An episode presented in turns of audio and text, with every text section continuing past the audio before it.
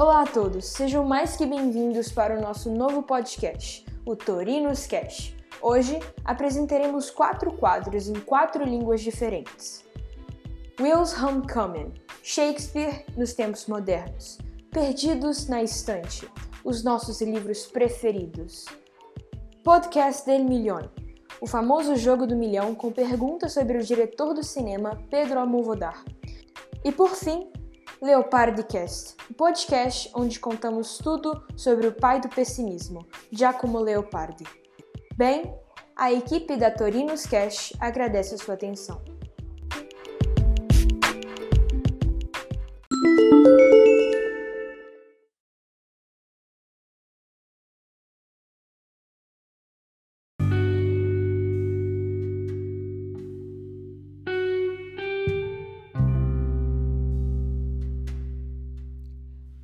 To the Will's Homecoming podcast. Today we have the honor to present the scene of the classic Shakespeare, Romeo and Juliet, with our four brilliant voices Alice Tosches, Giovanna Guerra, Laura Mendes, and Maria Julia. Have you ever heard Romeo and Juliet the modern times? Well, that's what we're gonna hear today. But first of all, what is Romeo and Juliet? It's a tragic story of a forbidden love between two souls that a family that hate each other. What a shame.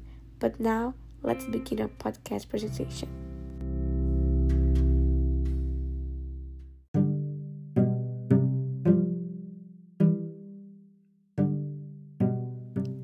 Everybody, we're the scene where the and Juliet first met, but they weren't masked so they can't see each other during the Caplet's Castle party.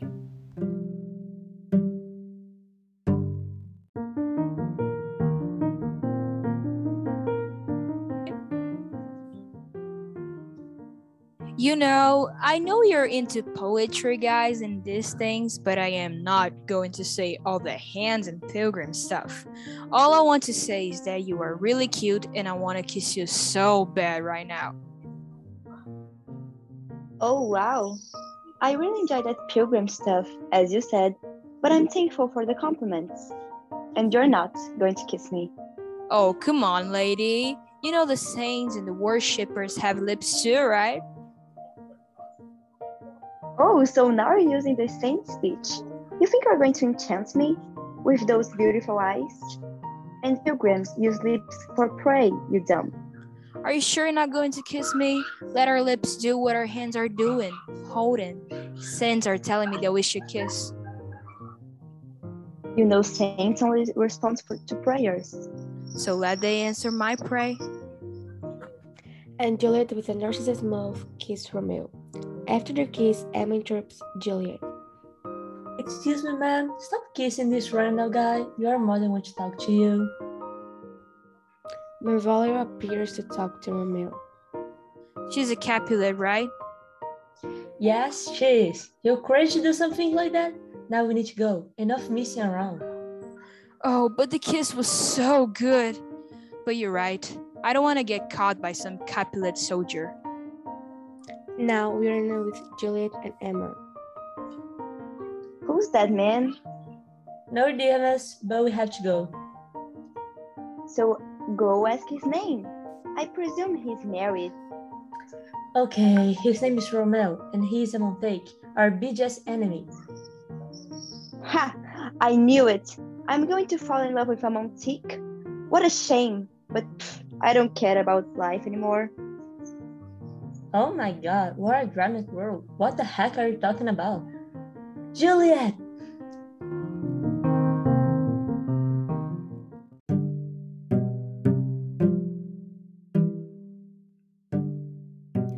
And like that, the forbidden love of Juliet and Romeo started.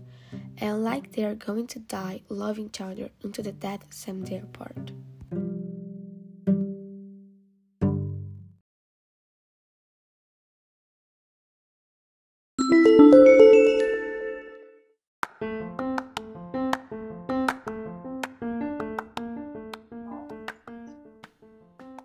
Oi, oi, galera! Sejam bem-vindos ao primeiro quadro do Perdido na Estante. Hoje eu, Laura Mendes, junto com Giovana Guerra, Alice Tosse e Maria Júlia, Oi, gente!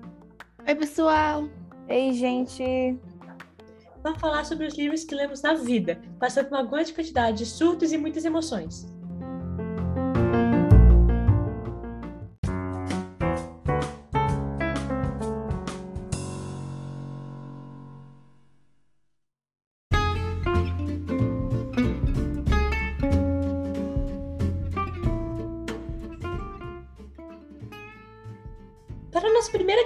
Literária de hoje, vou passar a palavra para a nossa queridíssima Maju. Opa, vamos lá. Maju, fala pra gente o livro que você leu na sua vida, que ele contar um pouco mais pra gente. Então, gente, esses últimos meses eu li Um de Nós Está Mentindo, um livro de mistério e romance policial adolescente. O livro fala de uma tarde segunda-feira, onde cinco estudantes do Colégio Bayview entram numa sala de detenção. Aí tem a Browning, que é a inteligente, a Ad, que é a bonita, o Nate, o criminoso, Cooper, o astro do time de futebol, e o famoso Simon, o criador do app de fofocas da escola. Só que no final dessa detenção, apenas quatro desses alunos saem com vida, porque o Simon morre. E de acordo com a polícia, sua morte não foi acidental. Um dos principais clímax da história é que no dia seguinte da detenção, Simon estava planejando soltar fofocas quentinhas de todos aqueles que estavam na detenção com ele, o que faz esses quatro serem suspeitos da morte. O livro foi escrito por Carrie McManus e é um livro perfeito, porque mistura os momentos da vida da adolescência, um pouco de romance clichê e o mistério de um assassinato. Eu achei o livro com uma reviravolta muito doida e me surpreendeu bastante. Amei muito, afinal de contas. Eu super recomendo esse livro. Mas e aí, o que vocês acharam? Ah, olha, eu nunca li o livro, mas assim, pelos áudios que eu recebi às três da manhã, deve ser um livro bastante interessante. E com certeza rende muitos surtos ao leitor. Então, eu não sou muito fã de mistério, mas parece ser um livro bem intrigante. Ah, eu achei uma história interessante, mas prefiro o clássico clichê americano.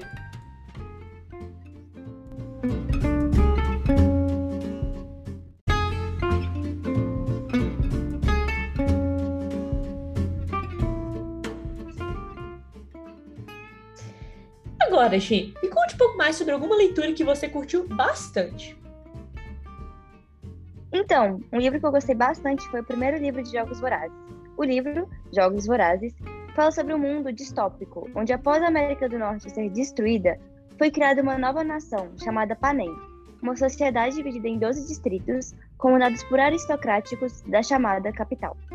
A capital organizava um jogo todo ano, onde dois jovens de cada distrito eram selecionados para sobreviver em um campo mortal, onde só um poderia sobreviver. Katniss Everdeen, uma adolescente que morava no Distrito 12, foi escolhida para participar do jogo e deve lutar pela sua própria vida. Suas habilidades de caça, obtidas ilegalmente em seu distrito, podem ajudá-la nessa missão. Porém, será que o jovem Pita, do mesmo distrito, terá as mesmas chances sendo filho de um padeiro? Neste jogo, a habilidade é um ponto forte, mas será preciso muito mais para Katniss sair vitoriosa. Eu achei o livro muito emocionante, repleto de aventuras e ação. A protagonista é incrível e, além de ser uma personagem muito forte, é muito inteligente e estratégica. A, es a escrita do livro é muito fluida e usa uma, uma linguagem simples e direta, mas consegue te prender na leitura muito fácil. O livro pode ser interpre interpretado como uma crítica social contra a manipulação e corrupção de governantes e até a desigualdade social presente em nossa sociedade. Mas e aí? Vocês leriam? Olha, achei uma história muito envolvente, mas não sou muito fã de fantasia. Eu particularmente achei a história interessante, mas sentiria falta do foco romântico. Sabe, assim, eu acho um livro ótimo e eu super leria. E assim, eu tô falando isso por pura e espontânea vontade e não de forma alguma tô sendo obrigada a falar isso por ninguém. Inclusive, depois desse podcast aqui, eu vou lá na livraria comprar, tá?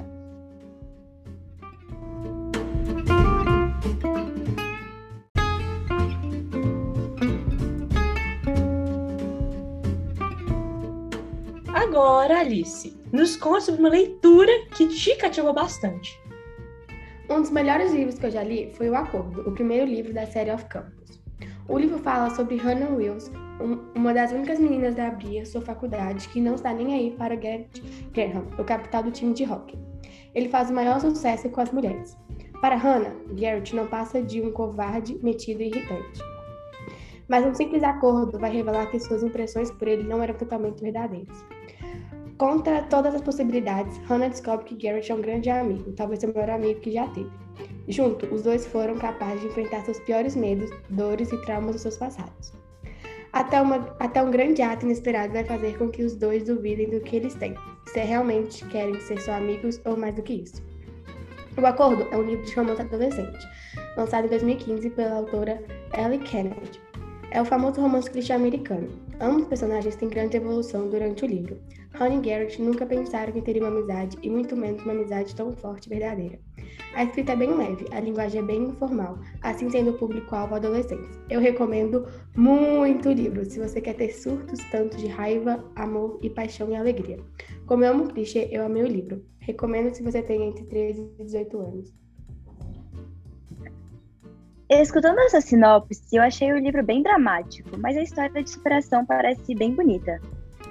É, sabe, talvez em um futuro distante eu leria esse livro. Confesso que também curto clichê. Finalmente, seu clichê romântico. Eu amei. Depois me presta, porque eu quero muito ler. Ai, gente, fico muito feliz que vocês gostaram do livro. Mas e agora? E você, Laura? Qual livro que você gostou tanto que a Tênis recomenda? Quem é Você, Alaska é um romance e uma ficção juvenil publicado em 2005 pelo famoso escritor americano John Green. Ele explica que escreveu o livro em uma época difícil, logo após o tenebroso 11 de setembro. Diz que escutou de um psicólogo que nós medimos o tempo em relação ao que mais importa para nós, como o nascimento de Cristo no calendário cristão. Assim, Green decide contar uma história sobre um jovem que teve sua vida marcada e transformada de tal forma que só consegue distinguir o tempo em um antes e um depois do acontecimento. O livro conta a história de Miles Walter, um adolescente comum que tem uma estranha fascinação pelo que as pessoas disseram quando estavam prestes a morrer. Vivendo devorando biografias, Miles se depara com as últimas palavras do poeta François Rabelais. Vou à procura de um grande talvez. O garoto decide ingressar no internato Culver Creek, na Flórida, para uma tentativa de encontrar o seu grande talvez antes da morte. A primeira cerveja, o primeiro cigarro, o primeiro trote os primeiros amigos o esperam, mas será a indecifrável Alaska Young que o arrastará para o seu labirinto e fará tudo ter valido a pena. Eu amei o livro, sabe? E Alaska é sem dúvida a personagem mais complexa que eu mais gostei. Eu super recomendaria esse livro. Acho que todo ser humano deveria ler, e talvez até plantas. Mas com certeza rende várias sessões de terapia, o livro queridinho dos psicólogos. Meu Deus, que livro incrível! Já adorei Alaska só com essa descrição. Leria com certeza. Adorei a sinopse, mas você me assustou um pouquinho falando das sessões terapêuticas. Mas tenho muita vontade de ler, parece ser um livro super demais. Ou oh, eu gostei bastante, porque representa os jovens vendo a vida bem intensamente e tem aquela pitada de clichê. Ai, gente, que bom que vocês gostaram.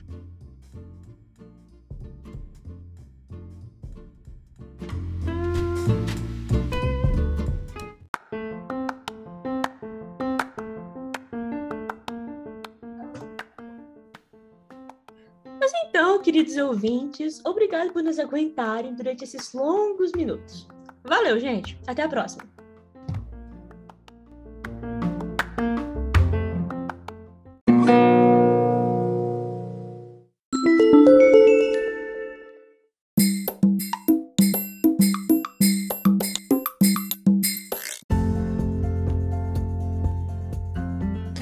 Bienvenidos al nuestro más nuevo podcast del millón.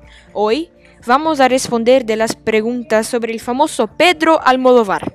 Tenemos tres brillantes voces competidoras en el nuestro podcast del día: Giovanna Guerra, Laura Mendes y Alice Toches.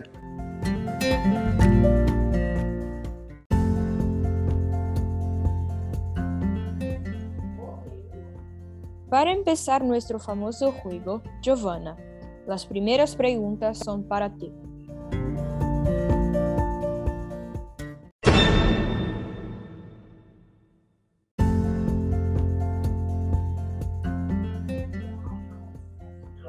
Bien, ¿quién es Pedro Almodóvar? Pedro Almodóvar Caballero es un director de cine, guionista y productor que viene de España. Respuesta correcta. Felicitaciones. Ahora, ¿cuáles son las principales películas que ha creado? Mm, yo pienso que Dolor y Gloria, ciertamente, Volver y Parallel Mothers.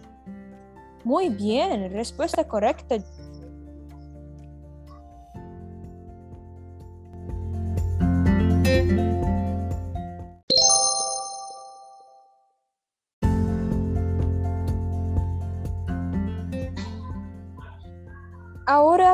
Para nuestra segunda participante, Laura, las segundas preguntas son para ti.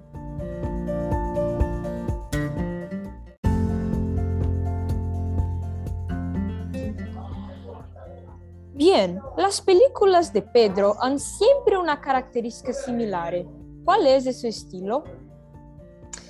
Uh, las características similares son que la figura femenina está siempre presente en empoderamiento, trayendo personajes que escaparon de algunas características impuestas a los roles de la mujer en el cine. Bonita respuesta, correcta. Ahora, ¿cómo fue la carrera profesional del director? Uh, a los 16 años se trasladó a Madrid, solo, sin familia y sin dinero pero con un proyecto muy concreto, estudiar y hacer cine.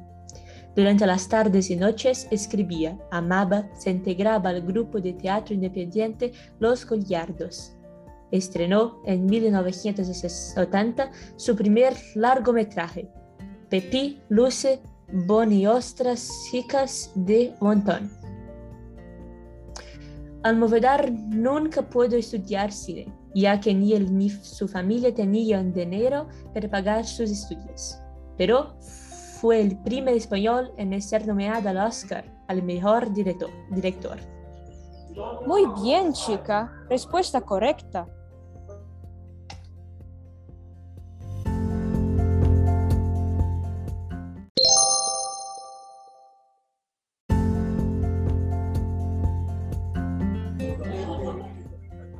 Ahora, para las terceras preguntas. Alice, ¿lista?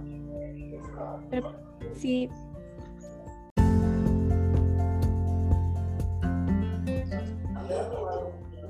Bien, Dolor y Gloria es la película más famosa de él. ¿Qué se habla en eso? Habla Salvador Malo, el director de cinema de decadencia, recuerda su vida y carrera desde su infancia en la ciudad de Valencia en los años 60. Salvador guarda vividos recuerdos de sus primeros amores, su primer deseo, su primera pasión adulta en Madrid de los 80 y su temprano interés en el cine. ¡Wow! Muy bien, respuesta correcta. Ahora, ¿cuál fue el, el premio más importante que ganó? Um, definitivamente el Oscar. Ciertamente, respuesta correcta.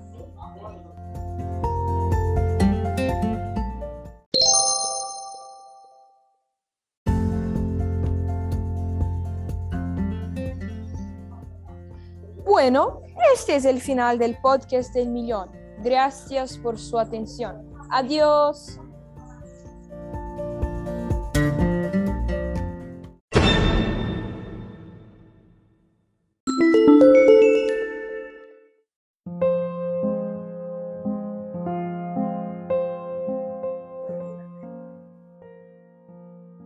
Ciao a tutti, bentornati a un altro quadro del podcast. Leopardcast.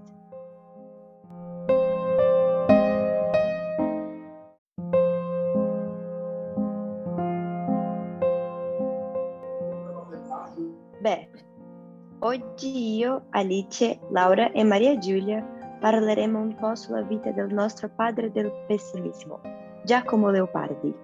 Ciao ragazze! Ciao Gi! Buongiorno! Ciao!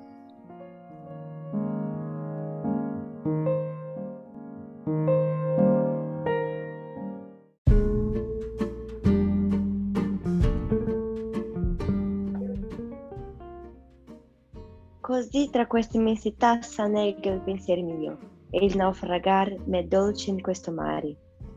Questo si tratta della poesia L'infinito e dimostra il pensiero leopardiano sulla morte.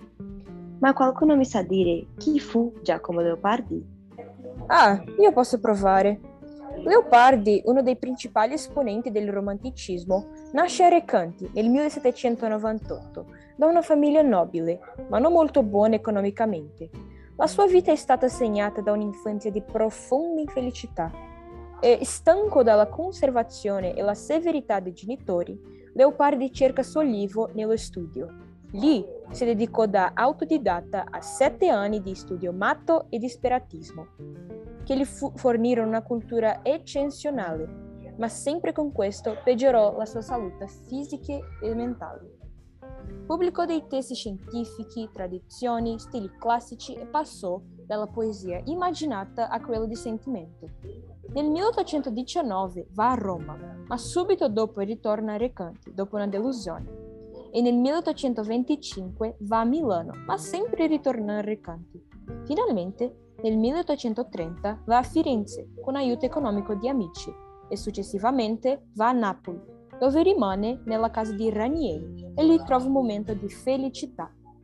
E così, nel 1837, muore.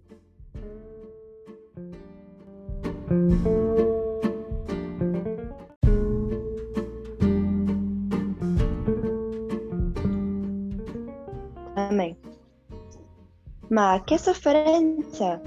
Almeno lui trovò una forma di rifugio nella poesia. Lo so che ha creato molti tipi di pessimismo per esprimere tutte le sue fasi di vita. Quali sono? Mm, ok, la prima fase del pessimismo leopardiano fu il pessimismo individuale durante la sua adolescenza, dove accetta la sua infelicità e afferma che tutte le persone felici si illudono. La felicità è un'illusione e nessuno può essere veramente felice. Il prossimo pessimismo viene chiamato pessimismo storico, in cui Leopardi dice che il periodo classico fu l'unico periodo felice grazie alla spontaneità presente solo in questa epoca. Il pessimismo comico, invece, rappresenta l'infelicità universale, ossia che tutti quanti sono infelici. E l'ultimo pessimismo è quello eroico e utilizza questo nome perché, secondo lui, essere umano è un eroe che lotta contro le forze della natura, che è considerato da lui come una mari- maligna crudele. Risalta che tutti noi siamo infelici e per alleviare questa sofferenza umana dobbiamo avere compassione e l'aiuto reciproco, cioè solidarietà tra gli uomini. Succede nei giorni finali della sua vita.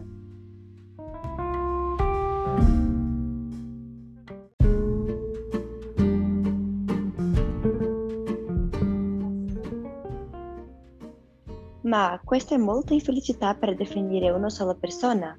Che depressione infinita! Le sue, le sue poesie, però, sono molto belle e profonde. Quali furono le più famose che ha scritto? Um, ha scritto tantissime opere di grande fama, sono la Sbaldone, le operette morali e i canti. Uh, lo Sbaldone era raccolta delle sue riflessioni che furono scritte dal 1817 al 1827 è sicuramente un'opera indispensabile per capire l'altura. Le operette morali sono 24 componimenti con dialoghi filosofici e novelle dallo stile medio e ironico che comprendono il pessimismo cosmico. È molto presente in tutti i dialoghi il pensiero che la ragione è un strumento fondamentale per sfuggire alla dispensione le opere furono scritte dal 1824 al 1832. Uh, eh, nell'inizio del nostro podcast, Giovanna ha letto uno strato della poesia L'infinito, che è presente nella raccolta di poesie I canti. Quest'opera è un insieme di 41 componimenti che variano da argomenti sentimentali, filosofici e patriottici. I canti sono divisi in due parti.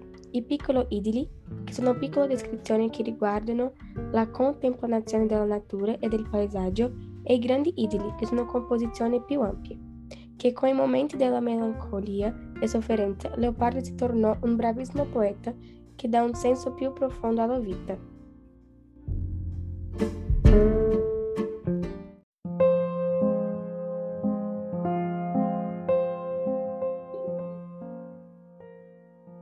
Giacomo Leopardi è molto importante per la storia della letteratura e dobbiamo sempre ricordarci di questo grande autore.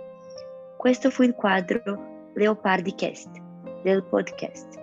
Grazie a tutti per l'attenzione, arrivederci.